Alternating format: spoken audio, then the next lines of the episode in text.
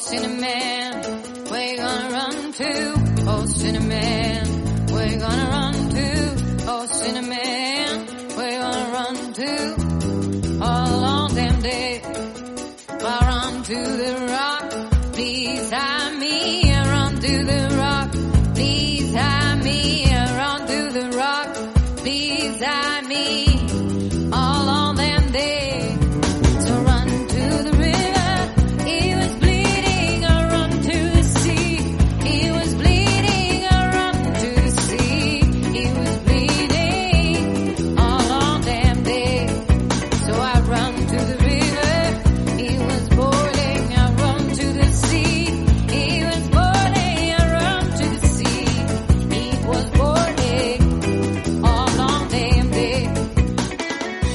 Bienvenidos, en este espacio nos juntaremos para reflexionar sobre el sexo, la sexualidad, la erótica y la salud sexual de la manera más incómoda e incomodante para discutir y tensionar nuestros imaginarios sexuales. Yo soy Silvia Aguirre, soy heterosis apóstata, también psicóloga, sexóloga, prosexo. Hola a todos, Emma Son, feminista prosexo, activista de la disidencia sexual. Noelia Benedetto, una mujer heterosis apóstata, psicóloga, sexóloga con perspectiva de género prosexo y eh, especializada en salud mental interdisciplinaria. Hola, esto es Sexofilia.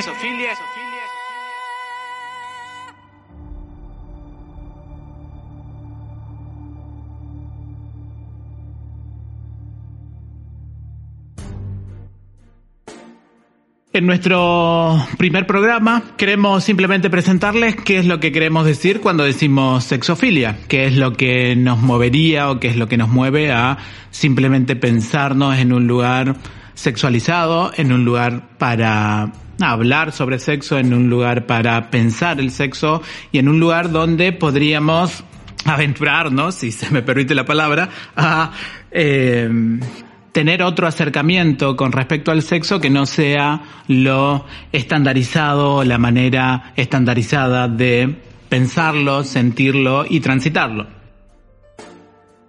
Sexofilia es una palabra que hemos acuñado recientemente dentro de este Ya que no, grupo. ya que no la inventamos recientemente, Estiva.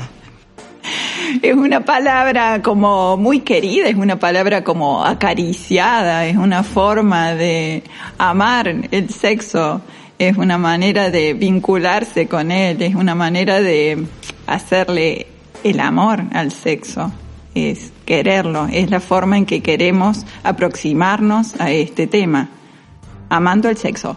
Bien, eh, a mí me parece que eh, pensar en esto, ¿no? La, la unión de la palabra sexo y filia que tiene que ver con la, con la afinidad, eh, creo que las tres eh, compartimos eh, cierta identidad y pertinencia a esta eh, afinidad en relación a, a las temáticas eh, y todas las cuestiones que atañen al sexo y a la sexualidad. Eh, entonces me pareció como muy interesante eh, pensar que, que nuestro programa tenía que tener esa, esa definición, ¿no? Que nos tenía que, que nos podía llegar a alojar eh, más allá de, un interés por, por el sexo propiamente dicho, sino por todo lo que tiene que ver a cuestionarnos, a repensar y a reflexionar acerca de, de, bueno, de esto que, que representa una de, al menos puedo hablar por mí, una de nuestras pasiones eh, en unas pasiones alegres en, en la vida. Igual es raro decirle sexofilia, digo, pensemos, pensar en esta idea de que una se dedica todo el tiempo solo a pensar en sexo. Digo, porque, digo, más tradicionalmente la gente no dice, pi, no, no está bien que uno piense todo el día en sexo. Me La- representa. Claro, la, la vida es mucho más que eso, que pensar en el sexo, pero bueno, lo que vamos a hacer en este programa, lo que nos reúne hoy, Sí. es precisamente pensar en el sexo, pero digo, no solo pensarlo en esa cuestión desagregada de lo corporal, sino pensar en cómo ese lugar nos habita, si es que no también nos produce de alguna manera, y la importancia que eso genera.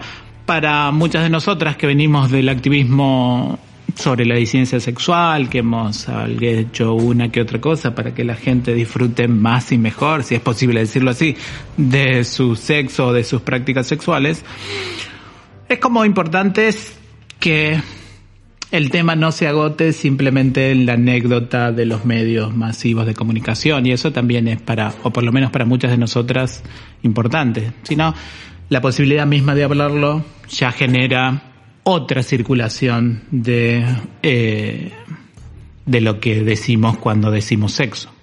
Pensarlo y cuestionarlo también entre nosotras y volver a preguntarnos, ¿no? Más allá de que nos conozcamos, de que eh, tengamos como espacios en común, volver a pensar también acá, eh, inclusive sobre nuestra propia sexualidad, no, no solo pensando en la de las otras personas o pensando en la posibilidad de mayor placer o pensando si el mundo es mejor con más sexo o con más placer, sino volviendo a pensar también lo propio, que me parece que es eh, como un desafío interesante. Igual yo no voy a hablar de mi vida privada acá.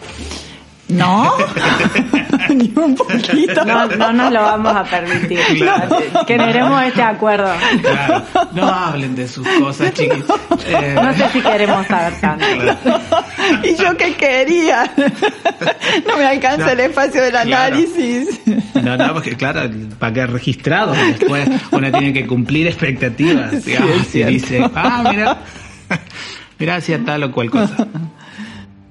Eh, bueno, eh, esto queda para la posteridad, así que ojo con lo que vayan a, a decir. Sí, sí, sí, Pero eh, sí creo que mm, es interesante empezar a pensar justamente eh, cómo nos interpela esto y que nada, absolutamente nada, está dado y está finiquitado. Entonces, cómo eh, a medida que, que vamos transitando en, en estos espacios que tienen que ver con bueno, no tan solo con, divulgar, sino también con, aprender, en, por otros momentos enseñar, en otros espacios a lo mejor también que tienen que ver con lo clínico. Eh, eh, esto a medida que, que, va cambiando, como también va eh, mutando la forma de ver las cosas y de, y de apropiarnos de, de, ciertas cuestiones alrededor de, del erotismo y la sexualidad y pensarlo como una posición en, en, la vida más que como un aspecto segmentado de, de, lo íntimo y lo privado.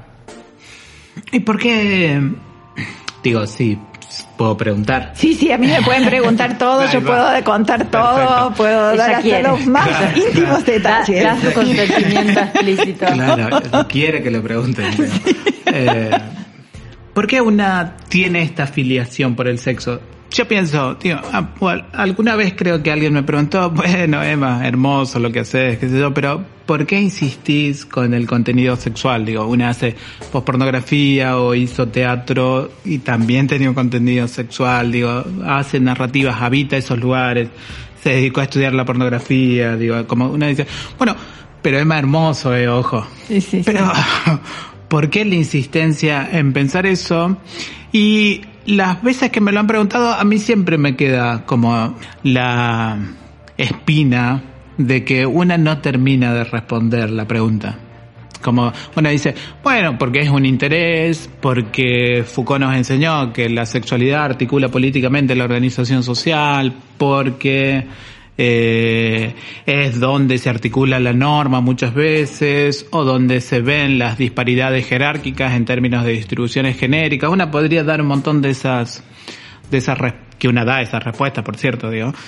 Pero por otro lado también a mí me queda la sensación de que nunca una termina de responder porque el sexo, digamos, se volvió, se puso en, porque una tiene esa, eh, ese amor, le voy a poner digo para que nos entendamos todas, porque una tiene ese amor por el sexo. Y, y pareciera que logra lo que no lograrían otras marcas normativas, vincular con otras, parecer que ese vínculo se puede desarmar, desarmar en el sentido en que pareciera que, bueno, no todo tiene que ser dicho, no todo tiene que ser articulado en términos normativos, pareciera que hay un, un lugarcito donde te conectás de otra manera, donde el cuerpo adquiere una centralidad que pareciera que en, en, las otras prácticas eso está un poco obturado, digo, solo concentrarse en lo corporal, digo, eso también a mí me, me llama la atención, digo, si es que tenemos que hablar de cosas, de cosas íntimas, de cómo uno piensa este, como una piensa esta afiliación al sexo, que también parece entrar a un sindicato, digamos, sexual o algo así.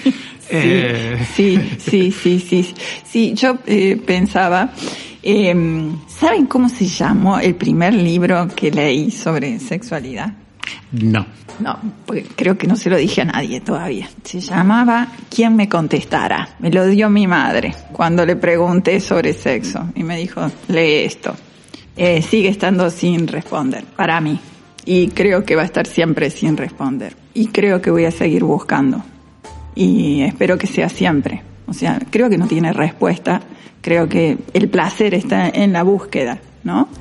Me, me parece que es eso. Y después también en, en algún tipo de certeza, eh, cuido la palabra porque me parece como muy terrible, pero bueno, algunas puede ser que una tenga, de, de pensar que hay gente que sufre porque no puede tener placer sexual.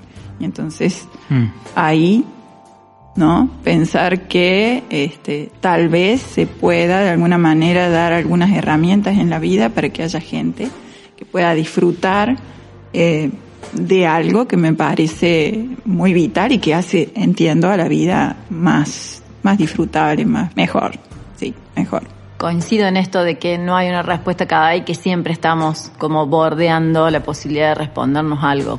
Eh, con respecto a la pregunta inicial de por qué me dedico a esto, porque puedo, porque por suerte puedo, porque si fuera otro el contexto no creo que pensándome como, como mujer y demás, no sé si, si hubiese podido. Y em, me acuerdo también esto me, me linkea con el primer libro, que bueno, el mío no fue tan... eh, fue el Kama Sutra. Agarré cuando era, sí, era, era muy, muy pequeña, bastante. Y un, y un día dije que iba a hacer esto, y entonces el primer libro que me compró en un hipermercado fue ese. ¿Por qué lo venden en el hipermercado? Bueno, yo creo que los hipermercados lo tienen que tener, digamos, un producto de la canasta básica. Básica, familiar. Eh, y, y bueno, que me, me, lo cuestioné bastante. Los otros días me preguntaron que por qué le había hecho la marca de, patriarcal a ese libro. Me parece que no, no, no lo podría ver de otra manera. Bueno, hay, hay posturas del feminismo que dicen que también tiene algo de eso. Pero eh, bueno, creo que tiene que ver con eso. Y también pienso en si en, a otras vocaciones, a otras profesiones, a otras militancias, se les hace recurrentemente la pregunta de por qué querés dedicarte o por qué querés darle tanto porcentaje de tu vida a esto. No sé si, si otras personas eh, quedan en la encrucijada de tener que argumentar tanto esto, ¿no? Digamos, es una vocación y ya. Eh, y, y, creo que, que a nosotras eh, como que hay que argumentarlo, esto que vos decís eh, siempre queda como inacabada o no es suficiente, como que siempre tenemos que, que sobreargumentar. Por eso creo que a secas es porque puedo. Porque puedo.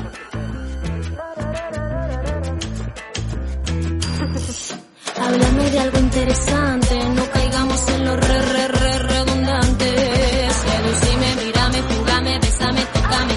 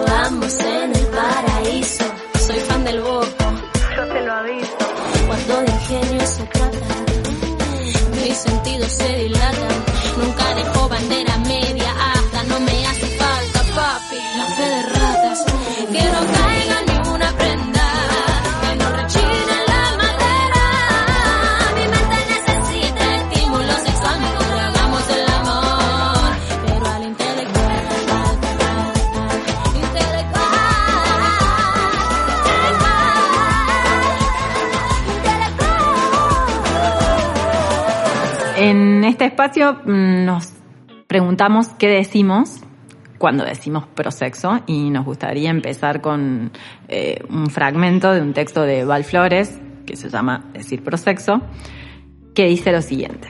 Decir prosexo es una posición política crítica de los activismos sexuales que luchan contra la patologización y medicalización de ciertas prácticas y expresiones sexuales, contra la censura y prohibición de la industria pornográfica por parte del Estado y sectores religiosos y conservadores, incluso feministas, contra los criterios de decoro y pudor en la regulación de la visualidad de imágenes sobre sexo explícito e implícito en las prácticas artísticas, la televisión, la publicidad, el cine, los videojuegos, Internet, contra los disciplinamientos morales y contra la persecución, criminalización y estigmatización de los trabajadores del sexo.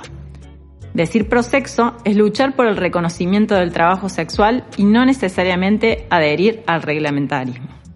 Decir prosexo no es una manera radical de coger, si es que hubiera tal cosa, ni el uso de los placeres. No es decir que sí a cualquier propuesta sexual o andar todo el tiempo caliente o llevar determinada estética corporal. Decir prosexo es incitar a una crítica radical de los placeres, sus habilitaciones, legitimaciones, censuras, prohibiciones, persecuciones. Excelente, Val. Igual por ahí una anda caliente todo el tiempo, hay que decirlo. yo lo, yo lo pensé, digo, ¿por qué no? Bueno, es que No creo que dice que no es, necesariamente, sol- claro. no es solo eso, no es andar horny 24/7, o sea, esa no solo, que eso también se puede, digamos, eso es una posibilidad, Eh, sí, Sí, no es lo que define, claro. indudablemente, pero puede pasar.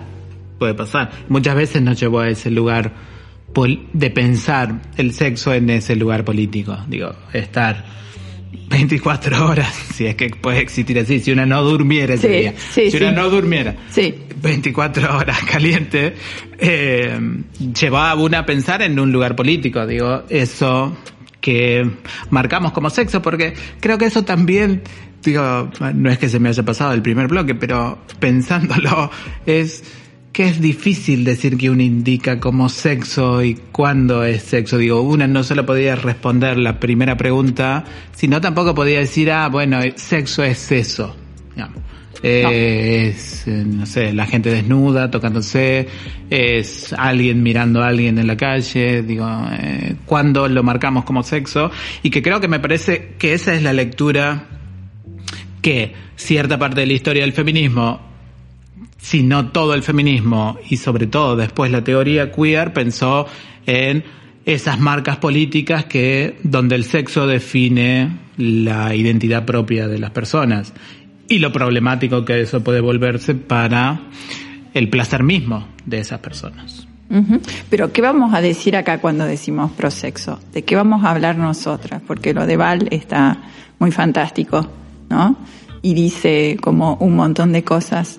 Pero si tuviéramos que conversar con cualquier oyente, con alguien que nos interpele y dice, bueno, pero vos cuando decís prosexo, ¿qué decís? Porque yo sí me defino así, prosexo, sexofílica, prosexo, ¿no?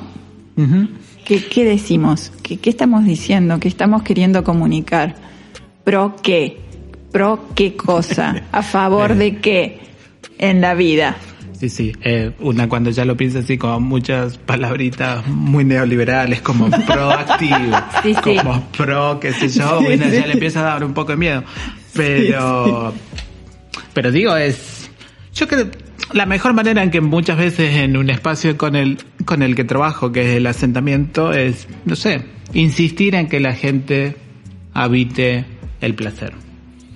Sí. Y que no necesariamente implica o que la gente te desnuda o, o que la gente realice actividades que marcaríamos como sexual. Sí, sí, me gusta, me gusta esa. Sí, creo que tiene que ver con esto, ¿no? Digamos, una ética del placer que vaya teniendo o que vaya haciendo marca en cada una de nuestras eh, prácticas, escenarios o lugares, eh, más allá de, de- de lo, del reduccionismo del, del sexo en sí, ¿no? Eh, eh, es, es un vocablo complejo el tema del pro, de hecho, eh, en, en la- en todo lo que sería la teoría anglos- anglosajona se habla de esto del positive sex, que a veces es justamente eh, solamente difundir las marcas de, de, de, lo hipersexualizado, de lo hiperpositivo que tiene alrededor de darle un lugar al, al goce en lo sexual y creo que esto tiene que ver con cuestiones como más amplias, ¿no? Digamos, como una, una filosofía de vida me parece como un poco cliché, pero, pero sí de pensar en, en, en tratar de hacer borramientos o, diluir esas eh, marcas negativas o, del pánico moral alrededor del sexo y empezar a ampliar eh, las fronteras entre lo que tiene que ver con lo positivo sin caer en esto que dice eh, Berland del, panoptimismo. Que creo que también se relaciona mucho con que sí, es cierto que muchas de nosotras podríamos habitar esa palabrita prosexo con una infinidad de, de, de, acentos, lo voy a poner de esta manera, pero sí está claro que, o por lo menos mucho activismo feminista prosexo, marca efectivamente que hay políticas sexuales específicas y a grupos y personas específicos esas políticas incluso les pueden costar la vida. Digo, pensemos trabajo sexual o uh -huh. la gente que se industria, se, La gente que se dedica, disculpen, a la industria del sexo, pornografía y cualquiera de sus variedades, digo, modelos eróticas o eróticos.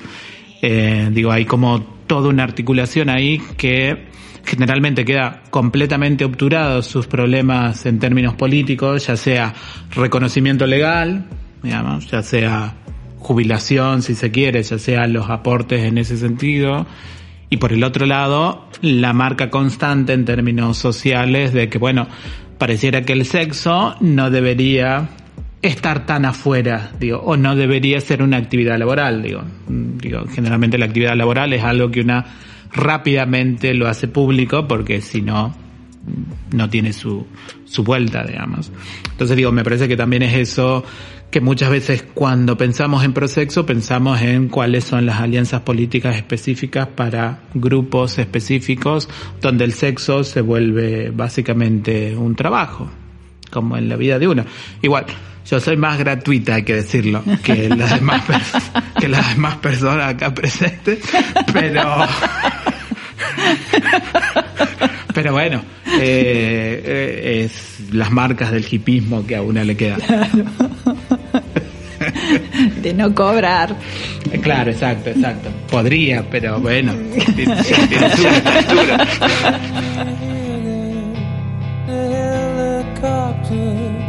I'm in New York, no need for words now.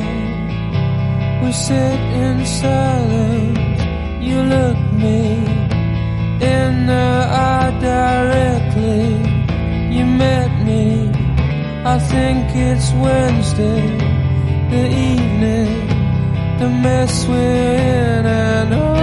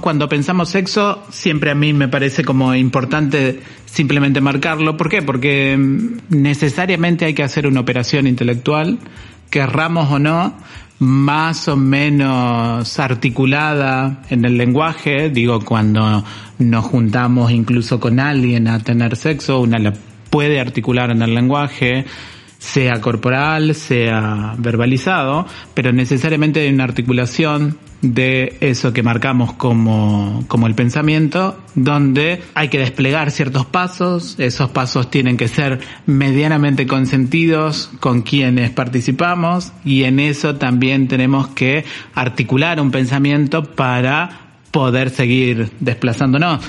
Muchas veces nosotras como en la disidencia sexual siempre estamos pensando en sexo en el sentido de, bueno, cuáles serían las posibles marcas para desarticular los pasos preestablecidos o los plazos normales o los plazos convencionales para tener sexo o para habitar el sexo, para, para marcarnos de ese lugar, digamos. Y, y muchas veces pareciera que no estamos articulando un pensamiento, sino simplemente, bueno, estamos gestionando algo que se da de suyo. La gente parece que tiene sexo, la gente parece que habita sexualmente el asunto y muchas veces sabemos que simplemente llegan a ciertos lugares incluso como si el mismo sexo fuera una marca normativa en cómo llevar adelante esa relación para consigo mismo y con las otras personas.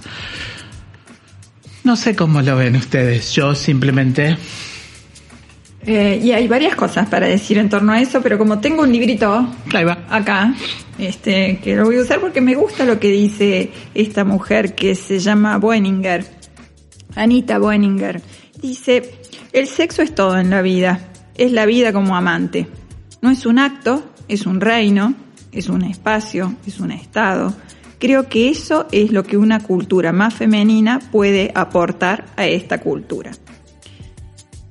A mí me da la impresión de cosa un tanto sobredimensionada, ¿no? Como una cosa así, como, bueno, ¿qué podemos hacer para abarcar más, para decir más, para, no sé, no, yo no sé si, si es tanto o no sé para quién puede ser tanto.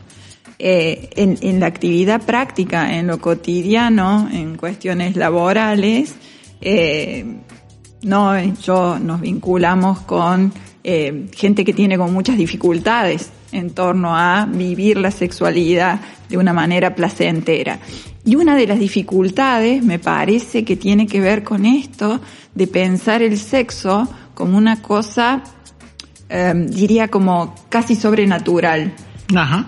¿No? Como, como una cosa como demasiado eh, a lo que en realidad de ninguna manera se podría llegar tampoco, ¿no? Como que hay allí alguna cosa eh, como muy, muy especial. Me parece que un poco de eso tiene esta definición y creo que es uno de los puntos que podemos pensar.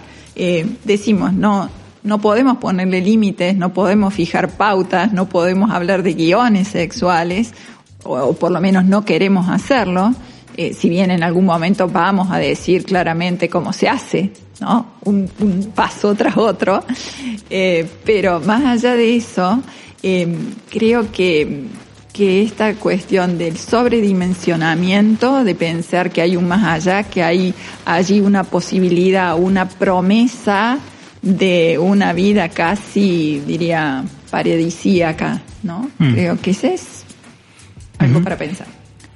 Vos lo decís como, como si fuese esto de, de la promesa de la felicidad. Sí, sí, creo que hay una, una cuestión así en torno a, a la sexualidad y a lo que se puede encontrar en todo caso con el sexo, ¿no? Y si bien una es sexofílica, digo, y se, se pueden encontrar cosas muy buenas, me parece que esto de pensar en puede haber eternamente algo más que es mucho mejor, que es como absolutamente superador y divinísimo, por usar un término que usan los chicos. Eh, me parece que es como una cosa allí, un arma de doble filo, diría. Bueno, creo que, también el, trabajo nuestro se trata de devolverle el estatus de terrenal a esto, ¿no? Porque de repente está como tan eh, sobrevaluado y tan inalcanzable en los productos de, consumo que a la vez son productores de, de subjetividad que, que nos llegan, por ejemplo, desde ciertas producciones del porno mainstream o, de escenas figuradas en algunas series, que creo que nuestro lugar justamente es bajar a tierra y no dar guiones, tips ni, ni cuestiones para, para un plus, eh, sino plantear de decir, bueno, de naturalizar cuestiones eh, cotidianas, de, de, de plantear esto, ¿no? De las sexualidades, de la sexualidad y el erotismo, pero un erotismo de la vida cotidiana, ¿no? De algo que eh, tengamos que tener desde cierto poder adquisitivo hasta ciertas marcas estéticas y, y corporales o, o de franja etaria para, para poder eh, llevarlo a cabo.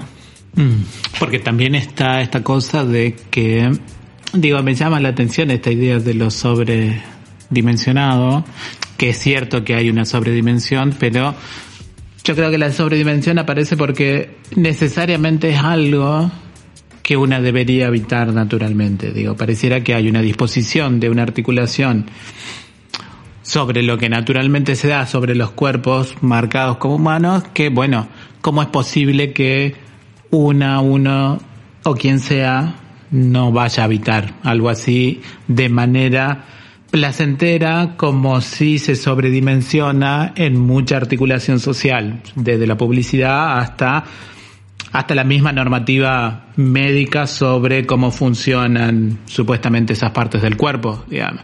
Entonces digo, es como, como muy extraño que en el sexo se articule esas dos dimensiones, digo, un relato completamente desnaturalizado sobre la naturalización de esa actividad, digamos, sobre la hiper incluso, como si fuera lo un, como si fuera el último resto que nos conecta con esos otros no humanos, digamos, con esos animales, como si fuera el último resto, digamos, la reproducción biológica. Digo, es como, a mí me llama mucho la atención que aparezca esa operación siempre cuando se, cuando se piensa en el sexo. Y, eh, y esto de que vos decías de, bueno, muchas personas se sienten completamente interpeladas e incluso eh, se sienten angustiadas porque no porque hay un imaginario sobredimen- sobredimensionado de eso es como todo un asunto qué hacer Sí. con eso digamos. qué hacer Sí. con eso porque del otro lado digo la respuesta sobre bueno esto es vaya a saber qué digamos eh, es un qué muy específico digo es una narrativa biológica muy específica donde el cuerpo se tiene que comportar necesariamente de una determinada manera y generalmente no sucede, digo, o, o no puede suceder de la manera en la que se imagina que se que, que esas reacciones corporales deberían aparecer. Digo, es como, como que hay una complejidad ahí, digo, en eso, digo, nuestro amor por el sexo, o por lo menos en mi caso, tiene que ver con esa complejidad, en esa articulación metafórica, en cómo se representa el sexo, de una manera sobredimensionada o de lo más natural posible. Ya. Sí. Es bien complicado.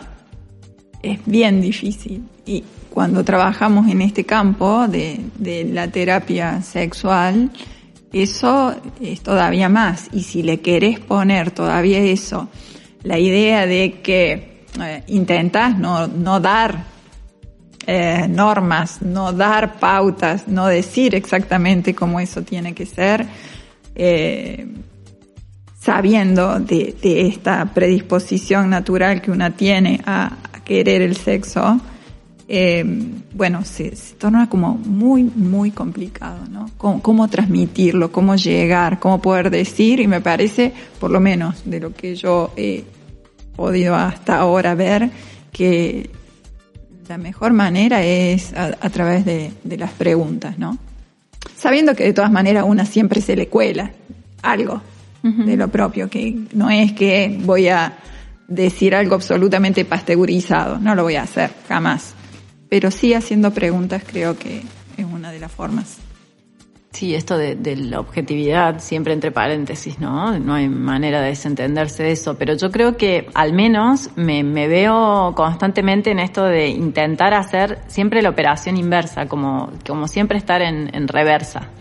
Eh, de decir, bueno, lo lineal, lo naturalizado, eh, lo, o lo circular también a veces, es esto. Bueno, a ver, ¿cómo puedo desentenderme de este mecanismo de producción de esta versión para pensar en algo totalmente inverso, ¿no? Porque eh, hay inversiones normativas para pensar que algo es instintivo, por ejemplo. Las personas se cuestionan por qué no responden a cierto guion normativo que fue construido y que fue presentado de manera unívoca, lo cual es complejo y contradictorio pensando que en, otras esferas de, lo, humano siempre se plantea la, diversidad como eje, ¿no? Más que, la cuestión eh, matriz cerrada y única. Y, en este espacio hay solo una forma, solo una versión, solo un guion eh, hegemónico normativo que me parece que la, operación de, de, desarmarlo y justamente dejar de, de linkearlo siempre con cuestiones que, atañen a lo instintivo es parte de, nuestra labor, ¿no? O sea, de, de, de, destruir, si se quiere, esa representación social, ¿no? De que desde el momento en que somos seres eh, marcados como humanos y socializados y, atravesados por la cultura, no hay ninguna marca instintiva que nos pueda, que se pueda adueñar, adueñar de nosotras. Eh, una podría decir que el sexo no es natural. como, como Tiffer, eh, sexo no es un acto natural, exacto. claramente. Eh, ya está, yo con eso, ya está, ya pagué mi venida acá. eh, eh, no es natural, no es preestablecido. Eh, nunca, y muchas veces tampoco tiene que ver con lo genital. Digo, Tampoco. Digo, y pero y a mí eso, esa marca a mí siempre me llama poderosamente la atención de que cuando una piensa en el sexo piensa inmediatamente en que de lo que se va a hablar es de ciertas partes del cuerpo funcionando de una manera determinada. Yeah. Eh, y eso es como, como, por lo menos a mí me resulta paradójico por un lado, pero altamente obvio por el otro, digo. ¿De qué más uno hablaría? Eh, cuando generalmente digo, de vuelta uno no quiere como contar sus experiencias sexuales, Sí, pero contala, pero dale. parecieran ser las manos, por ejemplo, Sí. lo que más involucra en un vínculo sexual Sí. más que alguna otra parte del cuerpo. ¿no? Entonces es como, digo, me llama la atención que no le prestemos atención, cuando pensemos en el sexo no pensemos en las manos. O cuando indicamos o tratamos de pensar en el sexo que hay ciertas partes del cuerpo que están cargadas de sentido, y no solo de sentido sexual, sino están cargadas con toda la posibilidad del sexo, digamos. Ah, si pasó eso hubo sexo. digamos. Entonces, sin hablar de cosas personales, porque ya dijimos que no vamos a hablar No, no, de cosas es todo, personales. No. todo, todo, todo abstracto. Pero, ¿hay forma de tener sexo sin manos? ¿Hay forma? ¿Podemos? Sí, sí, sí, claro. Yo- mis manos eran solo un ejemplo. Manos libres. Claro. Eh, sí, manos, también pensemos en el capacitismo de personas que, que no cuentan con Claro, sus manos, exacto. ¿no? Digamos, el tema es si hay formas de pensar en el sexo sin estar atravesados o atravesadas por lo sensorial, más que por lo genital. O sea, hay formas de tener sexo sin la genitalidad, pero no creo que haya formas de tener sexo sin lo sensorial. Ay, lo sensorial, pero vamos a suponer que solo tenés fantasías. Estás eh, en un espacio privada de todo tipo de sensorialidad. La interna, Pero eh, están las fantasías, ¿no? Es sin sensorialidad externa, pero sí desde lo propio. Y también eso sería. Sí, creo que eso es lo que, o sea, pienso en esto, ¿qué sería ser sexualmente activa? Para mí eso activa la sexualidad ya, digamos, más allá de lo, de lo que haga con mi cuerpo eh, juntándolo a otras corporalidades, ¿no? O sea, el fantaseo en sí mismo activa toda una serie de sensorialidades propioceptivas. y, y- y le da un plus y una connotación que, que ahí justamente se corre de, de lo animal, ¿no? Digamos, el plus que le agrega el fantaseo eh, hasta tanto está estudiado, no es algo que puedan agregarle los animales. Esa es la parte que nos haría. A ver, a ver, ¿cómo es esa idea? Claro, ¿qué activa? ¿Qué es ser sexualmente activa? Ahí va. ¿Qué sería? ¿No? Digamos, si lo pienso para las estadísticas, si lo pienso para la epidemiología y demás, ¿qué sería? Un acto penetrativo pene-vagina, ¿no? Digamos, esas son las marcas de, de- de lo sanitario. Desde nuestro lugar, ¿qué sería activar o ser sexualmente activa? Y en nuestro y en la ciencia sexual, si una es sexualmente activa es porque una anda proponiendo coger con la gente. Ajá. Digamos, por ejemplo.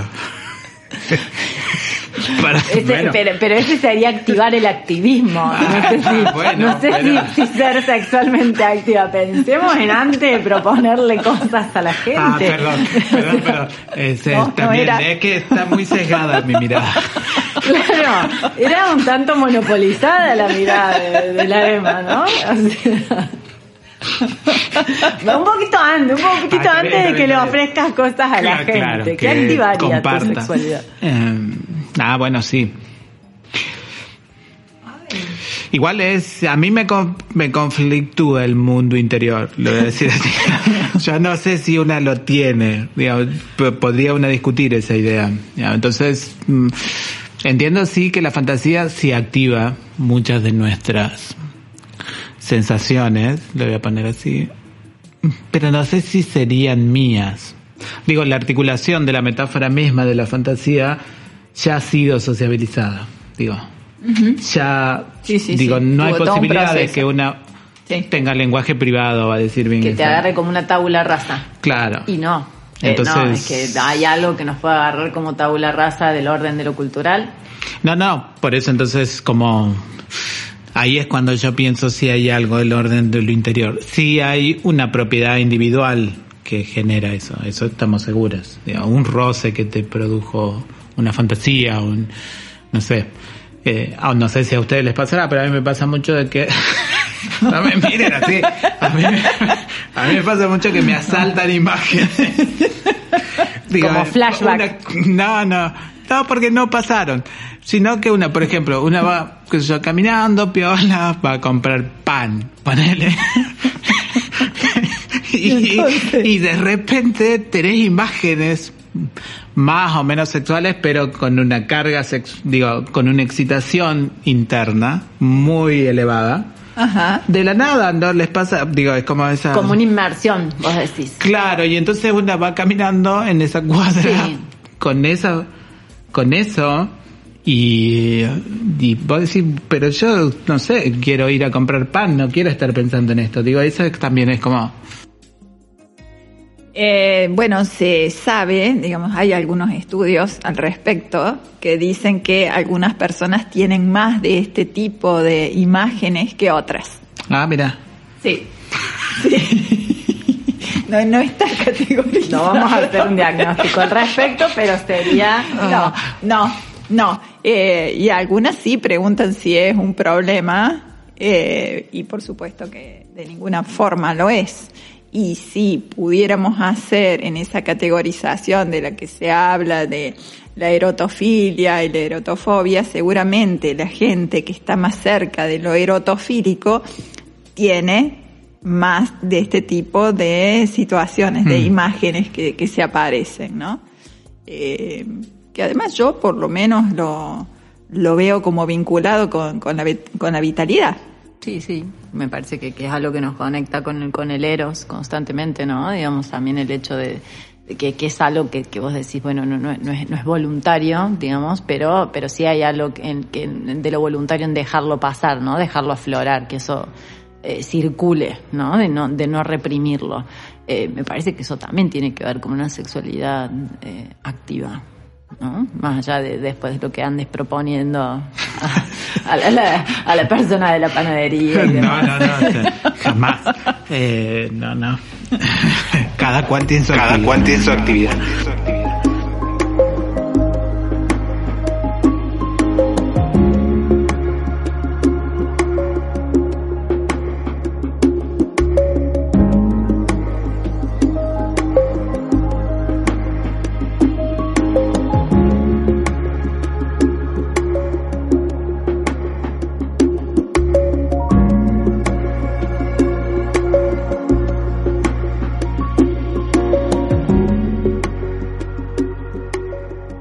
Decidimos eh, que este programa tenga un espacio de, a modo de glosario de particularidades eróticas y por ser este el primer espacio, pensamos en hablar de, de lo que venimos pensando, que tiene que ver con la sapiosexualidad. Eh, aproximadamente un 8% de la población es sapiosexual. Tan poquita. Ahora todo tiene sentido. Bueno, vieron, Eh, esto tiene que ver con los capitales que uno Claro. se, se decida explotar, ¿no?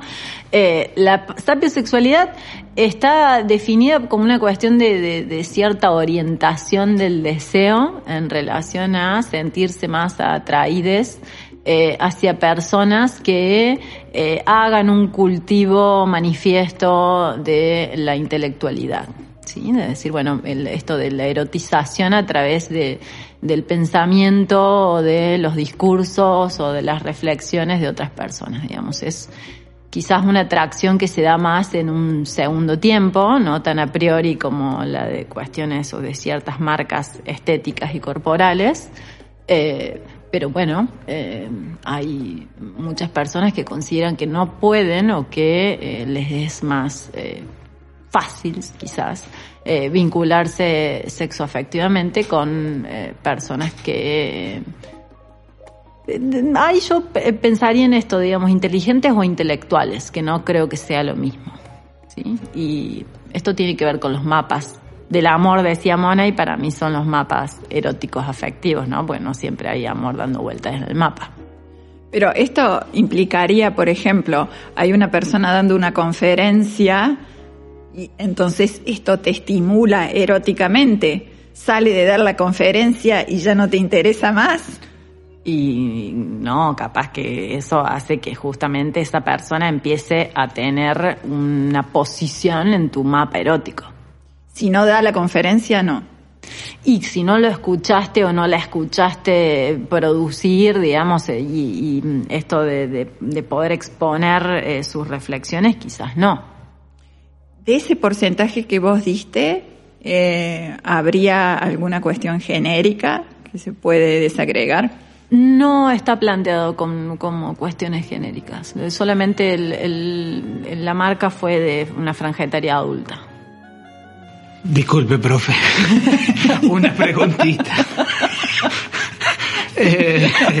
Pero, pero por ejemplo, lo que a mí siempre me queda, me queda resonando cuando se piensa en sapiosexual es si es hacia una dirección o es bidireccional. Por ejemplo, digo, es yo flasheo con eh, la erudición y eso es sapiosexual o es simplemente la persona que se erotiza con quien tiene marcas intelectuales o marcas de desarrollo intelectuales muy específicas. ¿Me explico? O si es las dos cosas a la vez, digo, si yo Eh, en definición está planteado como una orientación erótica hacia otras personas que porten ese, ese cultivo de ese capital en particular. Ahí va. Digamos, Eh, quizás la- el cultivo particular de, un- de una para una tenga que ver con la sexofilia. Claro, es como una sapio masturbación, digamos. Claro. Es, eh, sí, sí, creo que sí, creo que sí, que podría ser. Ah, a mí me, me claro, 8% igual es muy poca gente.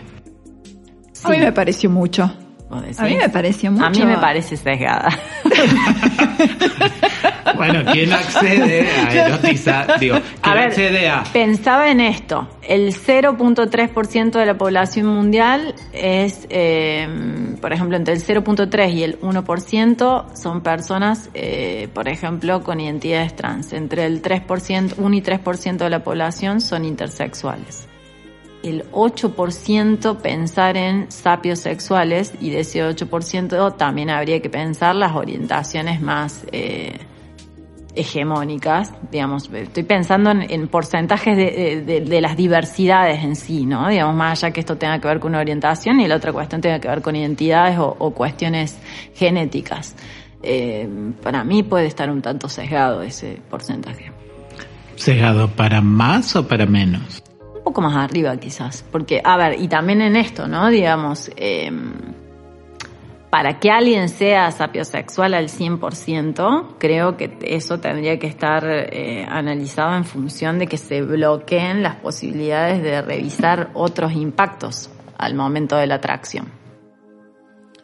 Ah, como, como una checklist, digamos. La vista no tendría que jugar Claro. para poder hacer un... un- O, por ejemplo, viste a la persona, no te resultó atractiva en lo más mínimo, pero empieza a hablar y ahí sí, Se enciende todo. se enciende todo, efectivamente. Por eso es que es en un segundo tiempo, se plantea. Y bueno, también, pero habría que pensar en esto, digamos, en un segundo tiempo con el cual la, la sanción a priori de cierta imagen ya está jugando.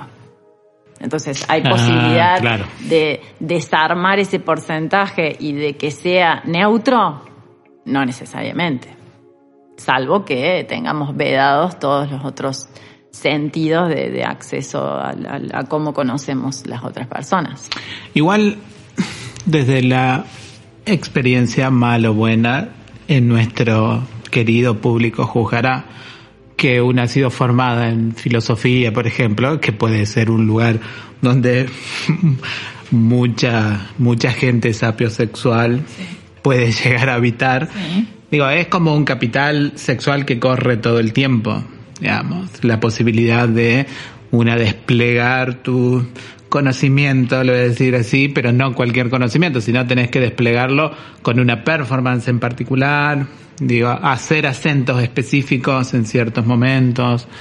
Y también de decisiones eróticas con respecto a qué marcos teóricos te gustan más y qué marcos teóricos te gustan menos. Como es un como, filtro. claro, es como, digo, una que lamentablemente fue formada en ese mundo, es como, digo, la gente decide con quién coger por el marco ontológico que tienen las personas. En función de las brechas, vos decís. Exacto. Eh, bueno, pero no necesariamente todas las personas, creo. Y ahí me, ahí está la diferencia, me parece, entre, entre intelectualidad y inteligencia. Ahí va. ¿No? O sea, una cosa es eh, tener como cierta afinidad por personas, esto de, de no sos vos, es tu marco teórico. y después está la, la cuestión de la inteligencia en sí, ¿no? Digamos, por ejemplo, mm, una persona que se siente atraída por el humor de, de les otros. Creo que también entra dentro de la sapiosexualidad. El humor es una expresión de la inteligencia. Ah, bien, bien. Pues No necesariamente es erudición, sino es inteligencia. O puede ser las dos cosas. Ahí se lo está ampliando. Ahí está ampliando ya el concepto de sapiosexualidad. Sí. También que definimos, ¿no? Pero bueno, es como complejo, hay que decirlo. Sí. Pero bueno, eh, 8% de, de la gente. población. Yo estoy pensando que es poca gente. Por eso, es poca gente como para que pensar en hacer todo una, un cortejo, por las dudas haya entre los 100 que están al frente, 8 que Ah, es un montón responder. si lo pones así, ojo. Bueno, pero ahí hay que ver también, digamos, si ese pavoneo, ese despliegue de, de pavo real tiene que ver eh, con el hecho de concretar el cortejo. A veces es dejar como un halo de, de, Ah, de misterio. que- sí, o, o de, de cierta alimentación de nuestra cuota narcisista. Que eso genere un impacto, que eso erotice en el pensamiento de otras personas y con eso basta. Ya te ¿no? Digamos, el circuito pulsional está logrado. Claro, claro. Ahí poniéndote como alguien que va a seducir entre su auditorio a sapios sexuales. Por las dudas, tiro esta carnada. Ahí va, es como salir a pescar, decimos. Una sale. fuerte. Lo que a mí me llama la atención es el parecido que existe entre la modelo erótica y quién se- y esta persona que se pondría en ese lugar, digamos. Y sí. sí, es Claro que maravilloso. sí. Es maravilloso. Sí. Claro que sí. Ahí, digamos, la diferencia únicamente estriba en los capitales eh, Bueno, de. Bourdieu, ¿no? digamos, los capitales que está explotando, Exacto, exacto. ¿no? O sea, eh, y mm, tengo acá un- una anécdota, ya que toda columna va a tener anécdotas. ¿Ah, sí? ¿Es la- tuya? No. Claramente que no. Ah, no, no, no. No van a ser mías. íbamos a traer anécdotas Es de propias. una amiga. No, Sí. claro. Dice, la historia nos ha dejado famosos sapios sexuales como Marilyn Monroe. Que ni sabía de la existencia de este término, pero ya la están arrinconando contra la sapiosexualidad. Mira. Que dice que en una ocasión reconoció que Albert Einstein era el hombre más seductor que le habían presentado nunca y no dudó en proponerle. Deberíamos tener un hijo juntos para que tuviera mi físico y su inteligencia. Bueno, aplausos. Bebo. vale, el- Firma, Bebo. aplausos, aplausos. Bueno, todo se tiene que terminar. Digo, es parte sustancial del sexo que se termine. Si no se terminaría, no funcionaría. Por lo menos en mi corta experiencia ha sido así. Así que nos estaremos escuchando en otro, en otro encuentro. Mi nombre es Semazón. Por si quieren, no me busquen en Instagram o en, o en alguna otra red. Yo soy Silvia Aguirre y me pueden encontrar en Instagram como leak.silviaaguirre. Yo soy Noelia Benedetto y me pueden encontrar en Instagram como arroba leak.noeliabenedetto con B larga y 2T. Nos encontramos en un próximo episodio de Sexofilia.